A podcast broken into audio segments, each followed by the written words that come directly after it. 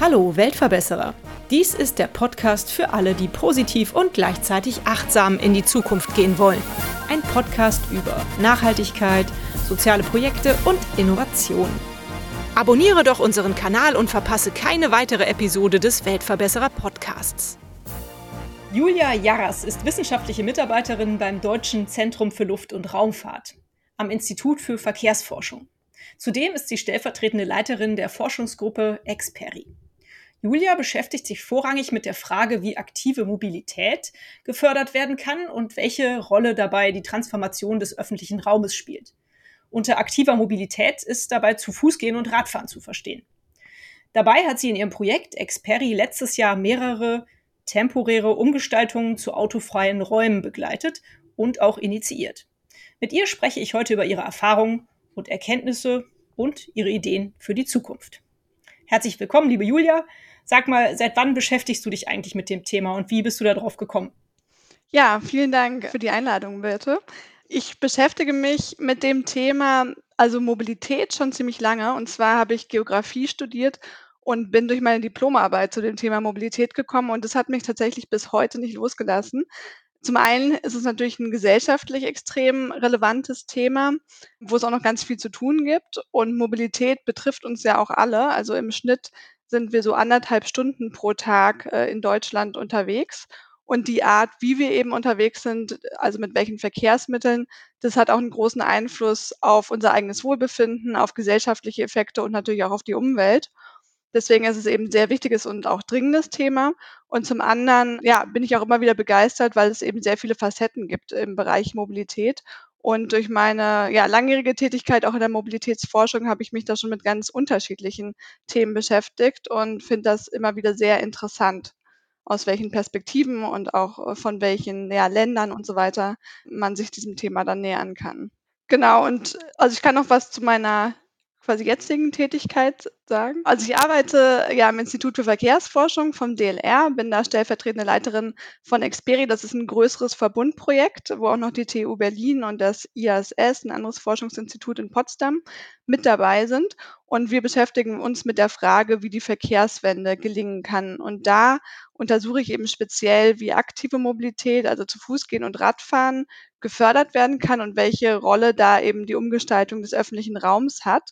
Und methodisch mache ich das mit dem Konzept der Realexperimente. Da geht es dabei äh, darum, den öffentlichen Raum temporär und auch mit relativ kostengünstigen Mitteln umzugestalten, um eben eine Veränderung erlebbar zu machen. Und dann zu erforschen, wie solche Veränderungen auch angenommen werden, also die Akzeptanz ist und aber auch wie diese neu entstandene Fläche genutzt wird. Mhm. Und du hattest es ja schon angesprochen, da äh, habe ich verschiedene Projekte begleitet und auch initiiert und äh, erzähl da natürlich auch gerne noch mehr dazu. Mhm, das darfst du gerne gleich tun, denn das verstehe ich noch nicht so ganz, wie das mit Mobilität zusammenhängt.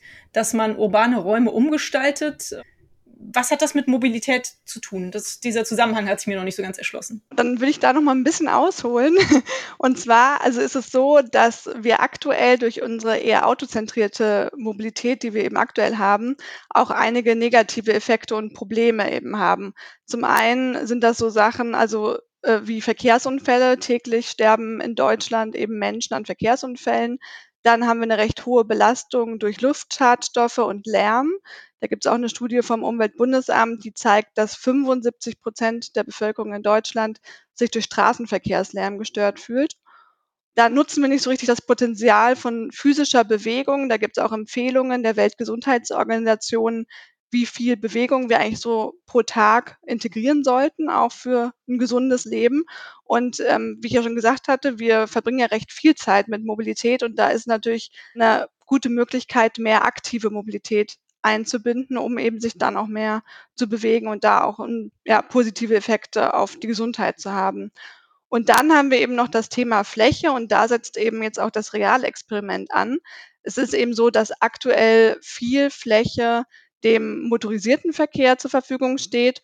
Berlin, wenn ich das mal als Beispiel nehme, da ist es so, dass ein Großteil der Wege zu Fuß mit dem Fahrrad und auch mit dem öffentlichen Verkehr zurückgelegt wird.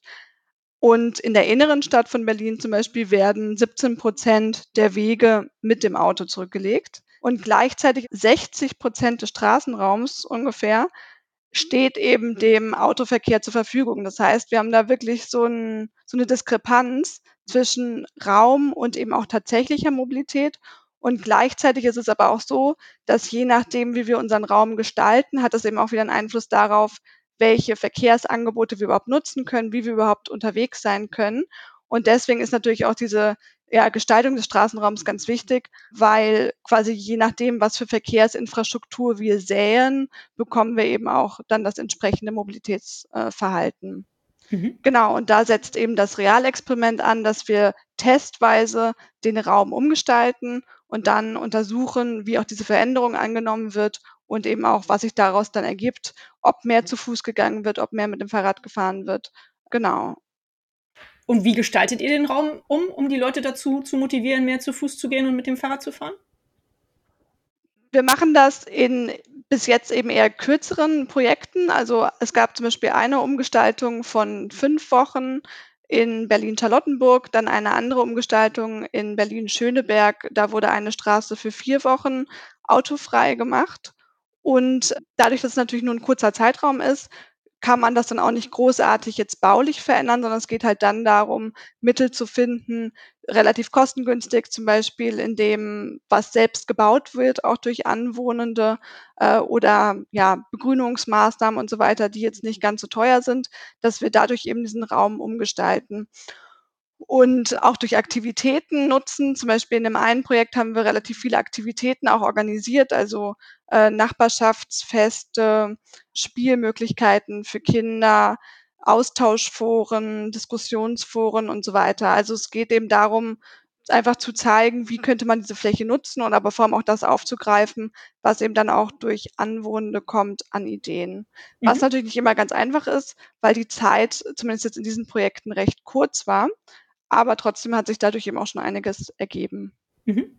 Also wenn ich das jetzt mal so zusammenfassen darf, dann kann ich mir das zum Beispiel so vorstellen, ihr sperrt eine komplette Straße, stellt hinten und vorne einen riesen Blumenpott hin, in der Mitte vielleicht irgendwie Bänke und Tische und da treffen sich die Leute vielleicht abends auf ein Bierchen oder essen gemeinsam oder ähm, die Kinder können da Basketball spielen und das zieht ihr einfach mal für ein paar Wochen durch und schaut, wie den Leuten das gefällt wenn sie mal diesen Platz vor der Tür praktisch haben und dann aber halt mit dem Fahrrad bis zur nächsten Straße vielleicht fahren müssen oder zu Fuß gehen. Ja?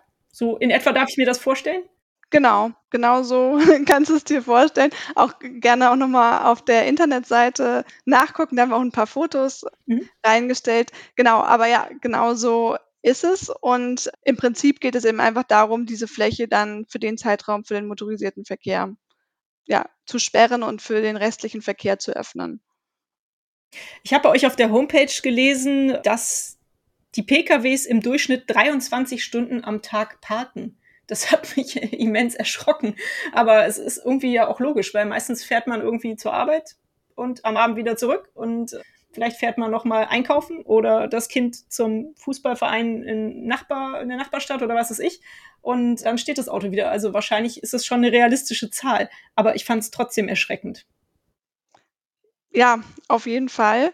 Und gerade natürlich da, wo der Platz eh eng ist, das ist natürlich vor allem in dichteren Städten so, ist dann eben die Frage, ähm, ja, ob wir uns diesen, diesen Platz dann auch leisten können, wo eben das Auto 23 Stunden im Schnitt geparkt steht. Und ähm, also wir sehen auch in Studien, dass halt Autos auch zunehmend größer werden. Das heißt, wenn vielleicht früher auf dem Parkplatz noch zwei Autos gepasst haben, ähm, pa also parkt jetzt oft einfach ein Auto drauf. Hm, ja. Und außerdem, wenn ich das jetzt richtig verstanden habe und was mir auch logisch erscheint, kann man ja zwei Fliegen mit einer Klappe schlagen. Wenn nämlich die Leute mehr zu Fuß laufen oder mehr Fahrrad fahren, bewegen sie sich ja auch mehr. Also man geht gegen dieses, diese Wohlstandskrankheiten zu übergewichtige Menschen, Diabetes etc. pp an, aber man geht halt auch gegen die CO2-Belastung an. Genau, ja. Also das ist eben auf jeden Fall nochmal wichtig, weil bei Mobilität ist natürlich klar, wir wissen so, wir müssen die Emissionen reduzieren äh, für die Verkehrswende, für den Klimawandel. Auch politisch ist das ja sehr klar, was da passieren soll. Mhm. Und ich denke aber auch, dass einfach dieser Punkt des individuellen Nutzens, dass das teilweise auch noch nicht so klar ist. Manchmal ist es natürlich äh, bequemer, auch ja, sich ins Auto zu setzen und es kann ja auch sehr gute Gründe haben, das Auto zu nutzen. Ähm, das will ich ja auch gar nicht jetzt generell äh, sagen. Genau, aber es gibt halt auf jeden Fall auch nachgewiesenen Nutzen, wenn wir zu Fuß gehen und mit dem Fahrrad fahren, auf unsere Gesundheit. Und ich glaube, das ist einfach 'n Effekt, der ist so direkt erlebbar und eben individuell wirklich spürbar, dass es noch mal 'ne andere Auswirkung auch auf einen hat, als wenn wir uns jetzt mit dem Gedanken vielleicht rationaler beschäftigen, wir müssen das auch machen für den Klimawandel. Mhm. Ja, das stimmt auf jeden Fall. Hm, wie seid ihr denn bei den Menschen da vor Ort angekommen, wo ihr diese Umbauprojekte auf Zeit, äh, umgesetzt habt? Fanden die das alle gut? Ich kann mir vorstellen, da gab's bestimmt auch 'n paar Nörgler, oder? Ja, auf jeden Fall sehr kontrovers. Also, durchaus kontrovers. Es gab zum Teil harsche Kritik. Es gab Unterschriftenaktionen dagegen. Es gab Unterschriftenaktionen dafür. Es gab ganz begeisterte Stimmen. Also, es war wirklich, ähm, die ganze Bandbreite im Prinzip an Reaktionen. Und wir haben auch gesehen in den Datenerhebungen, weil diese Umgestaltung des öffentlichen Raums, das beforschen wir ja auch. Also, wir haben dann natürlich auch noch mal mit ganz vielen Methoden, äh, geschaut, wie hat sich denn der Verkehr verändert in dem Zeitraum? Wie ist auch wie sind die anwohnenden Haushalte? Wie stehen die dem gegenüber? Wie oft haben die das eigentlich genutzt und so weiter? Also, da haben wir große Haushaltsbefragungen durchgeführt. Genau, wir haben gesehen, dass die Meinungen, ähm, wirklich sehr gleich aufgeteilt waren. Etwa die Hälfte der Personen waren dafür, etwa die Hälfte der Personen waren eben gegen diese Veränderung. Und das hat sich auch auf jeden Fall gezeigt, während wir das Projekt auch durchgeführt haben und auch persönlich eben da mit Menschen vor Ort gesprochen haben, dass diese Meinungen, ja, durchaus kontrovers sind.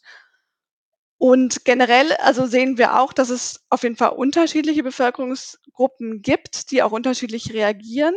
Also, zum Beispiel Familien scheinen diese Fläche oder diese neu entstandene Fläche durchaus zu schätzen, dass sie eben sagen, Kinder können auch unbeaufsichtigt rausgehen, können auf der Straße spielen, es ist eben weniger gefährlich. Und das Interessante ist eben auch, dass die Familien auch 'ne relativ hohe Pkw-Besitzquote haben, aber trotzdem diese Umgestaltung gut finden und quasi auch in Kauf nehmen, dass dadurch Parkplätze wegfallen. Mhm. Genau, und dann sehen wir aber auch, dass zum Beispiel ältere Menschen dem eher negativer gegenüberstehen, eben auch weil der Parkplatz wegfällt. Kann man natürlich auch nicht so allgemein sagen, aber quasi jetzt so im Mittelwert kann man das erkennen, jetzt bei der Befragung. Und da ist natürlich auch noch mal die Frage, wie muss so 'ne Umgestaltung denn eigentlich aussehen, damit es eben auch für Ältere Nutzen hat, Mhm. damit eben auch die da daran gewinnen können, weil vielleicht war es auch einfach aktuell so gestaltet, auch mit diesen bisschen provisorischen irgendwie Sitzgelegenheiten und so weiter, dass es vielleicht eine bestimmte Gruppe eher angesprochen hat. Und da geht's auf jeden Fall eben auch noch weiter um die Frage: Wie kann der Raum dann gestaltet werden, damit eben das möglichst vielen Menschen auch zugutekommt? Mhm. Wenn ich das jetzt richtig verstanden habe, forscht ihr da aber im urbanen Raum, richtig? Weil ich denke mir immer so, ja, hier bei mir in Köln oder bei dir in Berlin, da ist das ja kein Problem, die Strecken zu Fuß oder mit den öffentlichen Verkehrsmitteln oder mit dem Fahrrad zurückzulegen. Aber wenn man wirklich auf dem Land lebt, dann braucht man ja eigentlich 'n Auto, oder? Wie siehst du das? Also, es ist ein urbanes Phänomen aktuell, weil wir eben auch in Städten eher das Problem haben, so der knappen Fläche.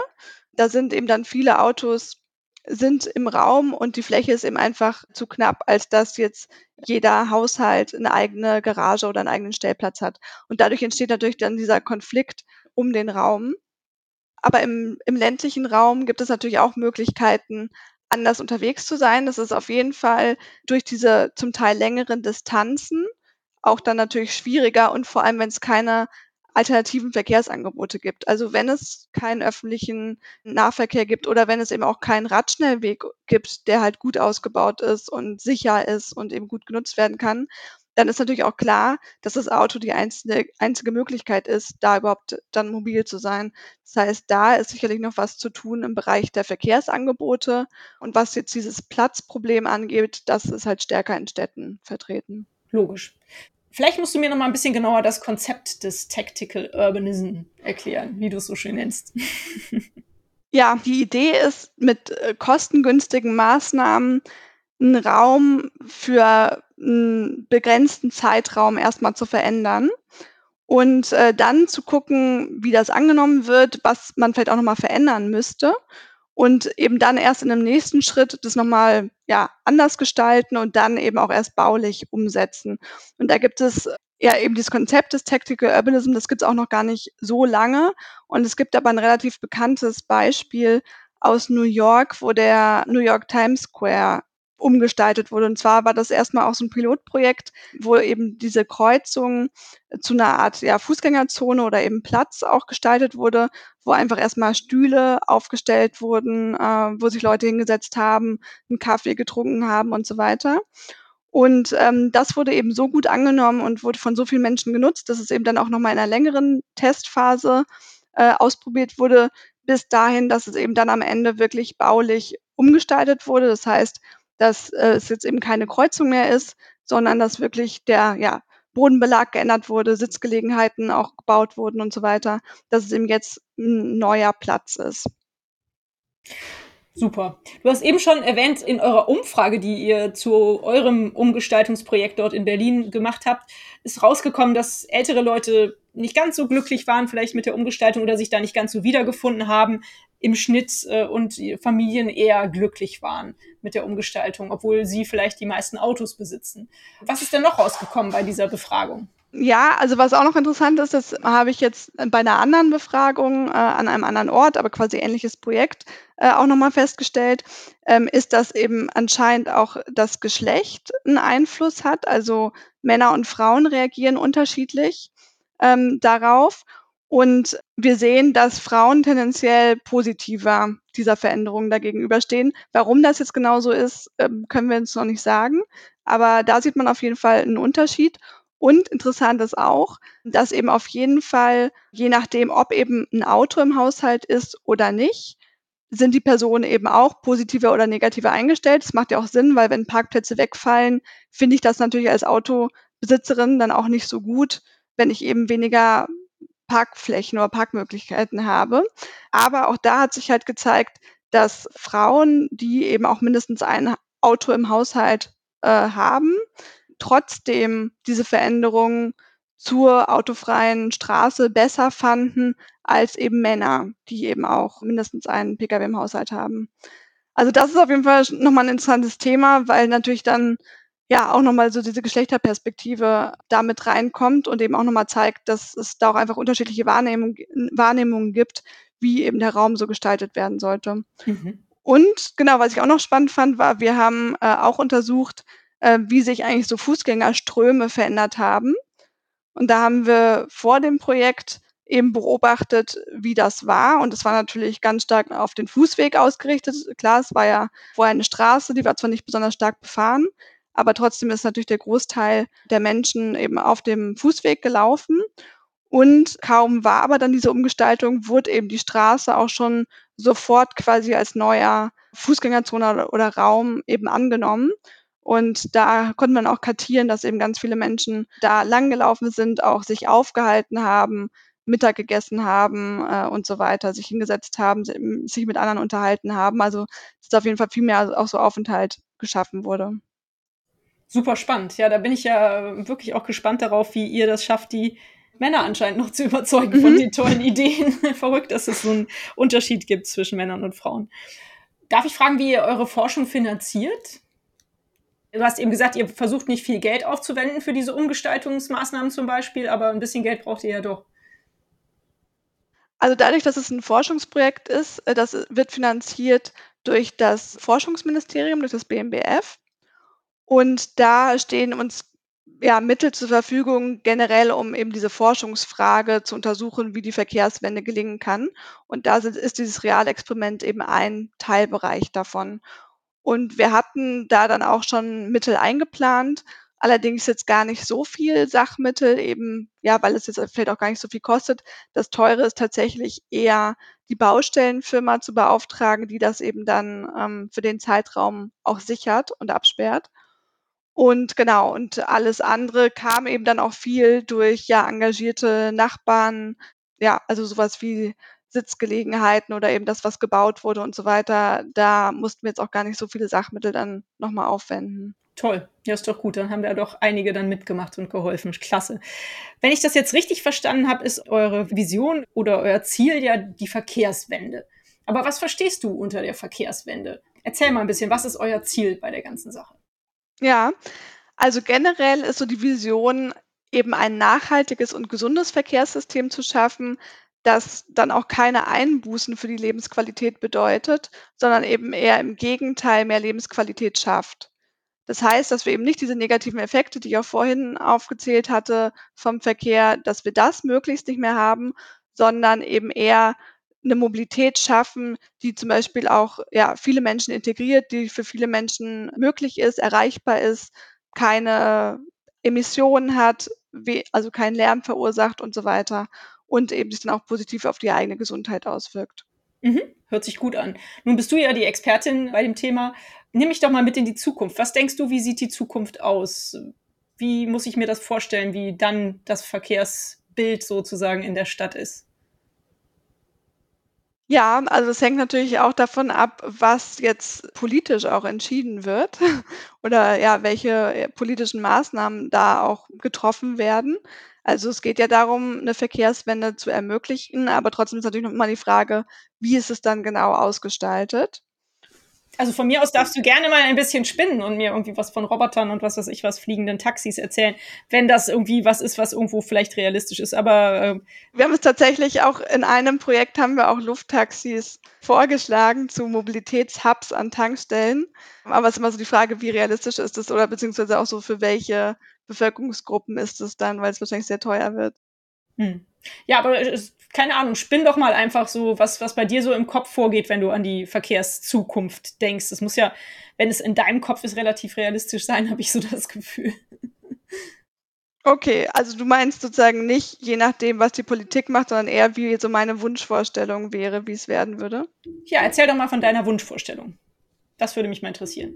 Da würde ich mir eben vorstellen, dass wir ein Verkehrssystem haben, wo der Großteil der Wege, ja, zu Fuß zurückgelegt wird mit dem Fahrrad und das ist eben dann möglich, weil die Ziele relativ nah sind? Also, dass wir halt durchmischte Städte haben. Es gibt auch so das Konzept von der 15-Minuten-Stadt oder, äh, sogar auch 10-Minuten-Stadt, also, dass man eben alles innerhalb von 10 bis 15 Minuten erreichen kann, zu Fuß oder eben auch mit dem Fahrrad.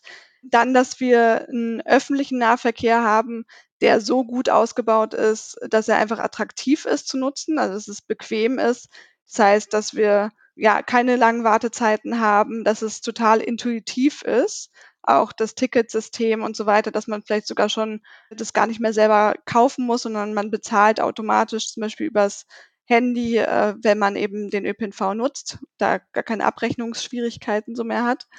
Und dann, wenn man mal ein Auto braucht, kann man sich das eben teilen über Carsharing oder Autos, die quasi zur Verfügung stehen, dass man eben dann eins nutzt, aber eben kein eigenes mehr vorhalten muss.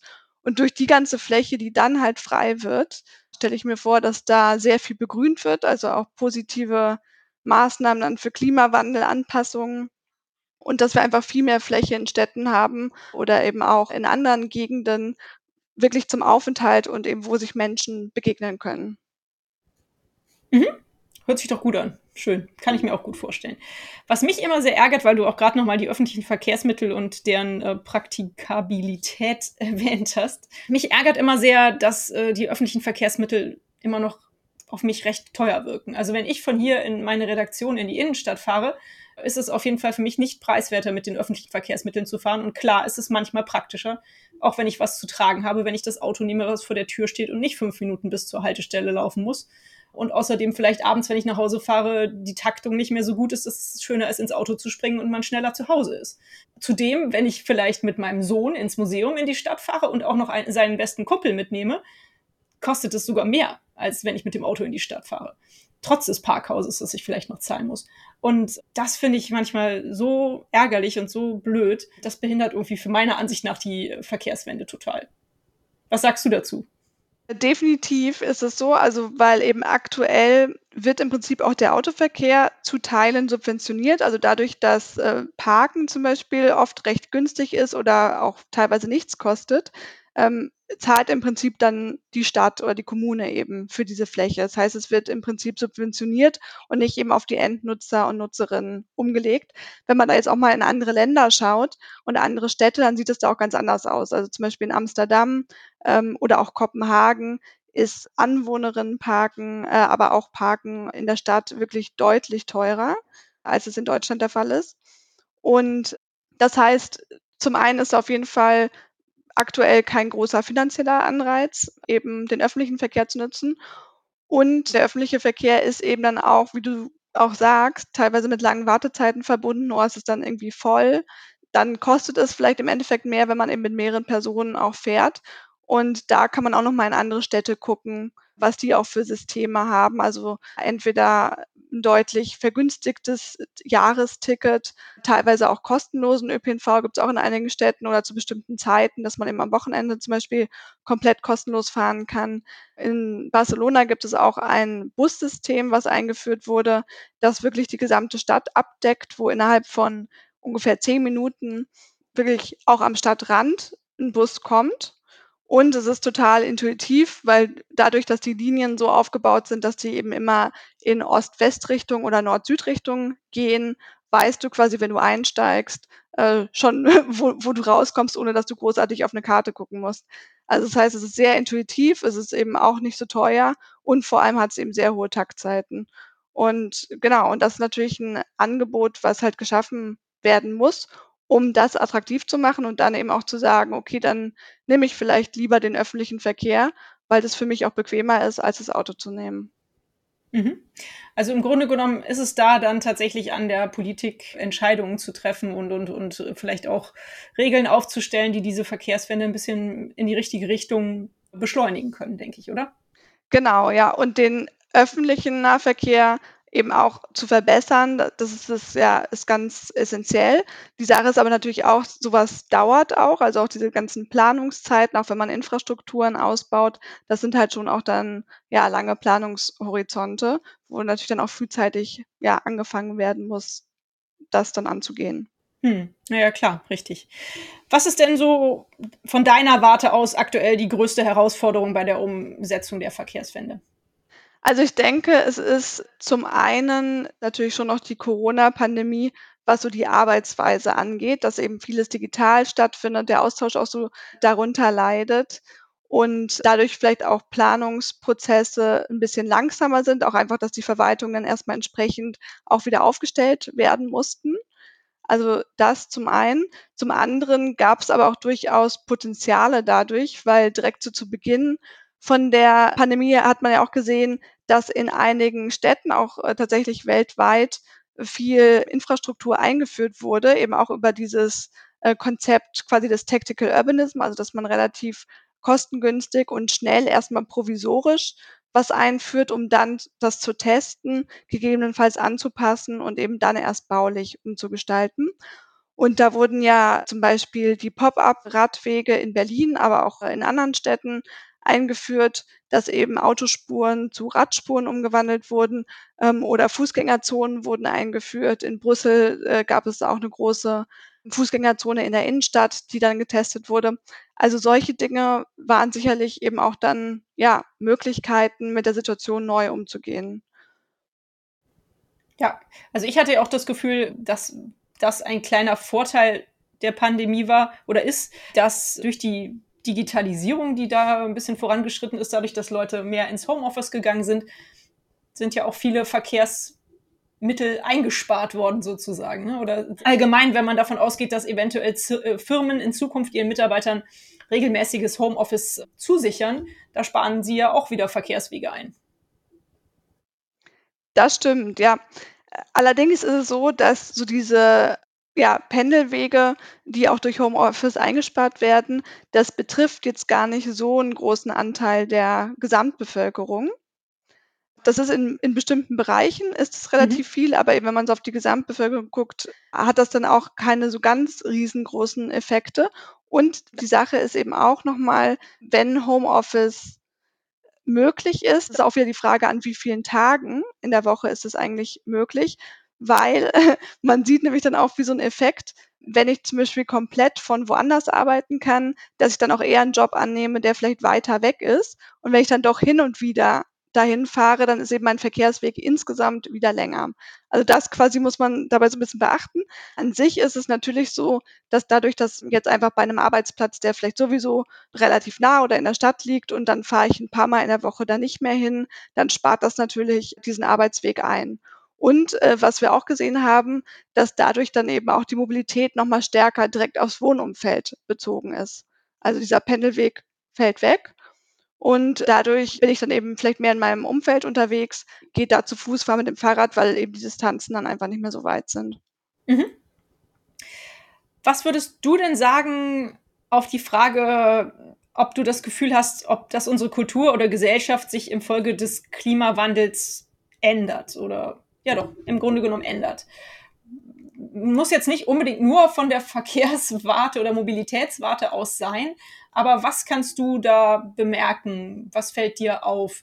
Und, ähm, ich weiß, dass du jetzt auch, äh, in puncto Mobilität auch nicht nur auf den Klimawandel guckst, sondern halt auch auf gesundheitliche Aspekte et cetera pp.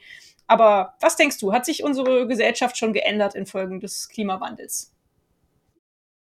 Ja, ich denke schon, dass das Thema, ähm, immer, ja, relevanter geworden ist und auch immer mehr in der Öffentlichkeit ist. Also, das denke ich schon und auch grade für diesen Themenbereich Mobilität sehe ich auf jeden Fall, dass es in den letzten Jahren auch verstärkt immer wieder in der Presse ist, wirklich regelmäßig.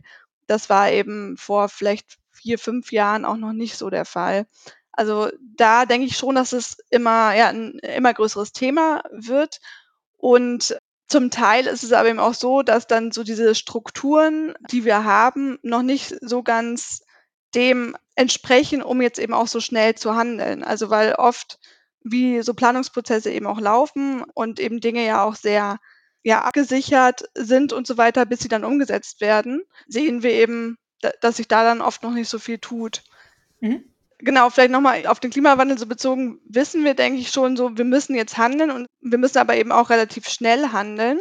Und da braucht's dann natürlich auch so 'ne Offenheit und auch so 'n Mut zur Veränderung und sicherlich eben auch 'ne Fehlerkultur. Und da denke ich, dass in Deutschland, ähm, es eben oft einfach so ist oder auch in den Verwaltungen, die jetzt, äh, versuchen, dann eben ja auch, ja, Städte und Infrastrukturen und so weiter umzuplanen, ähm, dass es eben nicht unbedingt diese Kultur ist, wir testen mal was und verändern's dann auch und sind eben auch offen zu sagen: „Okay, das hat jetzt so und so vielleicht nicht so gut funktioniert“, sondern dass es eben oft darum geht, erst mal was wirklich bis zum Ende zu planen und dann halt umzusetzen. Und das ist einfach dann 'n sehr langer Zeithorizont. Mhm. Da kann man ja nur hoffen, dass das dann die Leute nicht so entmutigt, ne, wenn es so lange dauert. Aber also, ich bin da häufig sehr ungeduldig mit solchen Dingen. Aber klar, das ist ist wahrscheinlich trotzdem auch der richtige Weg, das bisschen überlegt anzugehen und nicht schwupp von jetzt auf gleich was zu ändern. Ja, genau. Also, ich denke halt, so 'ne Mischung ist Mhm. gut. Mhm. Also, auf jeden Fall die Dinge auch überlegt zu machen und da, ähm, gibt es ja eben auch sehr viel Expertise, das zu tun und aber gleichzeitig auch Dinge auszuprobieren und zu testen und eben dann, ja, das erst mal provisorisch zu machen und eben dann umzu umzubauen, Mhm. umzusetzen, an den Klimawandel eben anzupassen. Ja. Ich frage meine Interviewgäste eigentlich immer nach einer schönen Geschichte, die sie erzählen können, die mit ihrem Projekt zusammenhängt. Was hast du so im Laufe deiner Forschungsarbeit mit Experie oder allgemein mit mit deinen Studien, die du so betrieben hast, äh, für Geschichten erlebt, äh, die du vielleicht mit uns teilen möchtest? Eine schöne Geschichte oder auf jeden Fall ein sehr schöner Moment war während eben dieses Realexperiments, ähm, was ich durchgeführt hatte, dass da am Ende hatten wir 'n Abschlussfest organisiert, wo eben auch noch mal, ja, erste Ergebnisse vorgestellt wurden und eben auch noch mal so für alle für die Nachbarschaft die Möglichkeit war, da zusammenzukommen. Und da hatte ein Anwohner ein, äh, Gedicht selbst geschrieben über diesen Stadtplatz und hat das eben vorgetragen und das war total schön, das irgendwie so zu sehen und, äh, ja, und zu hören, zu erleben eben, was der auch damit verbunden hat eigentlich in dieser Zeit und dass ihm dieser Stadtplatz da auch schon so ans Herz gewachsen ist. Und genau, und dann war auch noch ein Musiker da, der das dann ganz spontan, äh, quasi noch vertont und gesungen hat. Das war auf jeden Fall auch so 'n sehr außergewöhnlicher Moment, den ich in der Forschung ansonsten jetzt auch nicht so oft erlebe. Ja, das glaube ich. Ja, das ist ja dann irgendwie doch auch ein total schönes und herzerwärmendes Feedback. Das kann ich mir gut vorstellen. Du bist ja Forscherin durch und durch, habe ich so das Gefühl. Auch wie du sprichst und so. Also finde ich klasse. Macht dich deine Aufgabe glücklich? Auf jeden Fall. Also vor allem so diese transformative Forschung, mhm. weil es da ja wirklich darum geht, zu erforschen, wie können wir, wie können wir die Verkehrswende wirklich so umsetzen. Ähm, das heißt, es ist jetzt eben nicht eine Forschung, die eher so im Elfenbeinturm quasi passiert, sondern wir, dass wir eben wirklich ja in der Praxis sind und eben auf der Straße. Und das finde ich halt total spannend, da eben auch so teilzuhaben und da auch mit so vielen verschiedenen Menschen zusammenzukommen. Also sind ja echt ganz viele unterschiedliche Akteure äh, dann auch immer dabei. Und äh, das finde ich sehr interessant. Mhm. Das glaube ich. Nun frage ich ja in meinem Podcast, es ist ja der Weltverbesserer-Podcast, frage frag ich natürlich auch immer, siehst du dich als Weltverbesserer oder denkst du, dass diese Forschung dazu beiträgt, dass die Welt verbessert wird?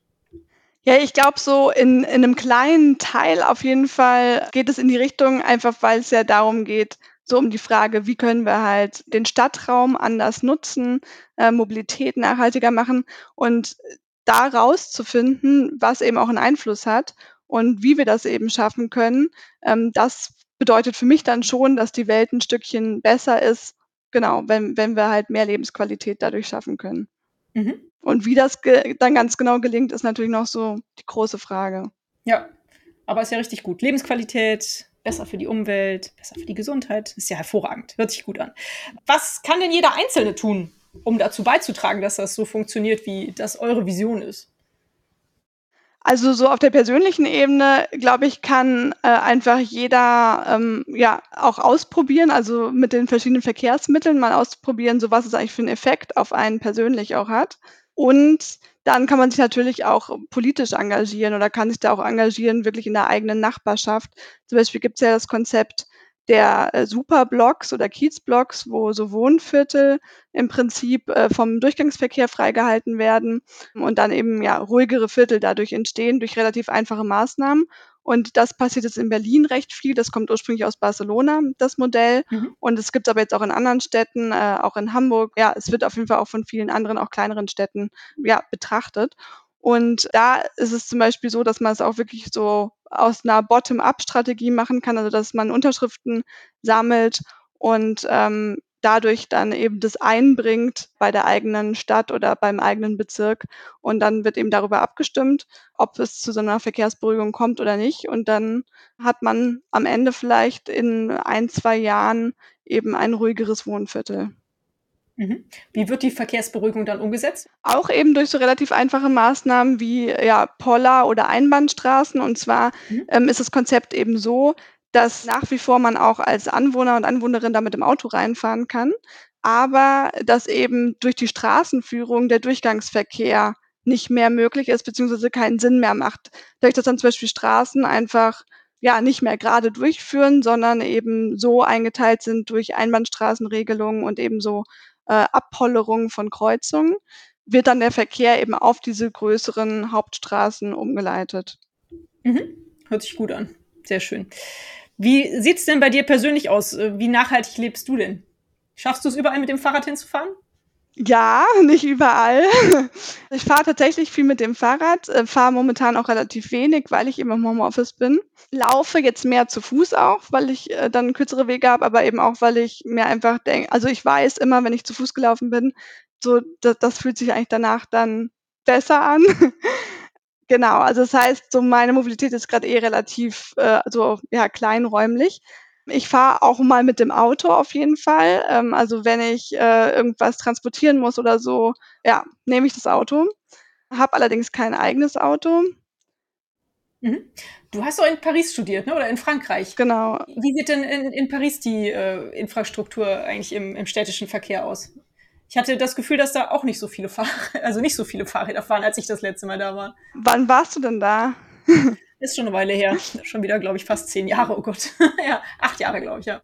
Weil ich war nämlich letztens da, also im, irgendwie so im Sommer, mhm. und da hatte ich das Gefühl, dass sich da ganz schön viel getan hat. Also mhm. in Paris ist eben auch von der politischen Seite jetzt sehr viel umgesetzt, dass die viele Radwege bauen, dann teilweise ja auch Straßen wie an dem Seine-Ufer werden komplett autofrei. Genau, und das fand ich auf jeden Fall so beeindruckend. Ich war natürlich da jetzt auch nicht überall unterwegs in Paris, aber auch da eben am Seine-Ufer zu sehen, das waren halt vorher mal Straßen und jetzt joggen da Menschen lang und trinken Kaffee und so weiter. Und das war, war halt vorher ein Raum, der ja gar nicht zugänglich war für Menschen. Mhm. Das fand ich richtig spannend, eben auch nochmal so zu sehen und dass einem das so klar wird, dass auf einmal Räume, die vielleicht vorher gar nicht zugänglich waren, jetzt eben auch dann für alle so nutzbar sind. Schön, ja. Hört sich gut an auf jeden Fall. Julia, meine allerletzte Frage, die ich eigentlich immer noch stelle, ist die nach einem Buchtipp, weil ich total gern lese und ich denke immer, die interessanten Menschen, die ich so interviewe, die lesen bestimmt auch interessante Bücher. Kommst du überhaupt noch dazu zu lesen oder liest du nur noch Bücher über Mobilität? Die Bücher sind erhältlich bei booklooker.de, dem Marktplatz für Bücher. Ja, also tatsächlich würde ich dir jetzt einen Buchtipp äh, zu Mobilität geben. Wobei, nee, eigentlich ist nicht ganz Mobilität. Ich äh, habe gerade angefangen, ein Buch zu lesen zu Psychogeografie ha. von Colin Allett. Und der verbindet eben so die Wahrnehmung des Raums aus einer ja, psychologischen Sicht, eben diese Wahrnehmung und was für eine Wirkung das auf uns hat. Mhm. Finde ich sehr interessant. Wie heißt das Buch? Psychogeografie. Ach, Psychogeografie, so heißt das, okay. Klasse, ja, das hört sich ja spannend an. Hm. Mal gucken, ob ich. Kann man das gut lesen oder ist das eher so äh, wissenschaftliche Kost? Ähm, es ist halt von einem Wissenschaftler geschrieben. Nee, aber ich finde, es ist, es ist sehr anschaulich geschrieben. Mhm. Ja, auf jeden Fall. Also ich finde, es liest sich gut. Ja, spannend. Und wahrscheinlich auch ein, auf jeden Fall ein Tipp für alle, die sich für das Thema, was wir heute jetzt hier besprochen haben, äh, weiter interessieren. Das finde ich auf jeden Fall klasse. Ja, super. Total spannendes Thema. Ich kann mir vorstellen, dass wir in zwei, drei Jahren nochmal miteinander sprechen können, wenn, ja, du zu, wenn, du zu, neuen Erkenntnissen gekommen bist. Äh, würde mich wirklich interessieren, was da noch so alles äh, bei rumkommt bei euren Forschungen. Erstmal wünsche ich euch weiterhin ganz viel Erfolg dabei und äh, dass es sich alles ein bisschen hoffentlich bald auch mal was umsetzen lässt, was die Verkehrswende anbelangt. Und ja, vielen Dank, dass du die Zeit genommen hast für dieses Interview. Danke, Julia. Ja, danke schön. Vielen Dank für die Einladung. Und euch vielen Dank fürs Zuhören. Wie immer findet ihr natürlich alle Informationen und Links zu diesem Projekt in den Show Notes. Hat es euch gefallen? Fühlt ihr euch inspiriert, bewegt? Habt ihr Verbesserungsvorschläge für mich? Dann schreibt mir gerne. Auch die E-Mail-Adresse findet ihr in den Show Notes. Abonniert doch den Weltverbesserer Podcast, dann verpasst ihr keine Episode mehr. Teilt, liked und kommentiert diese Folge des Weltverbesserer Podcasts. Ich würde mich sehr freuen. Vielen Dank dafür und bis bald, eure Birte.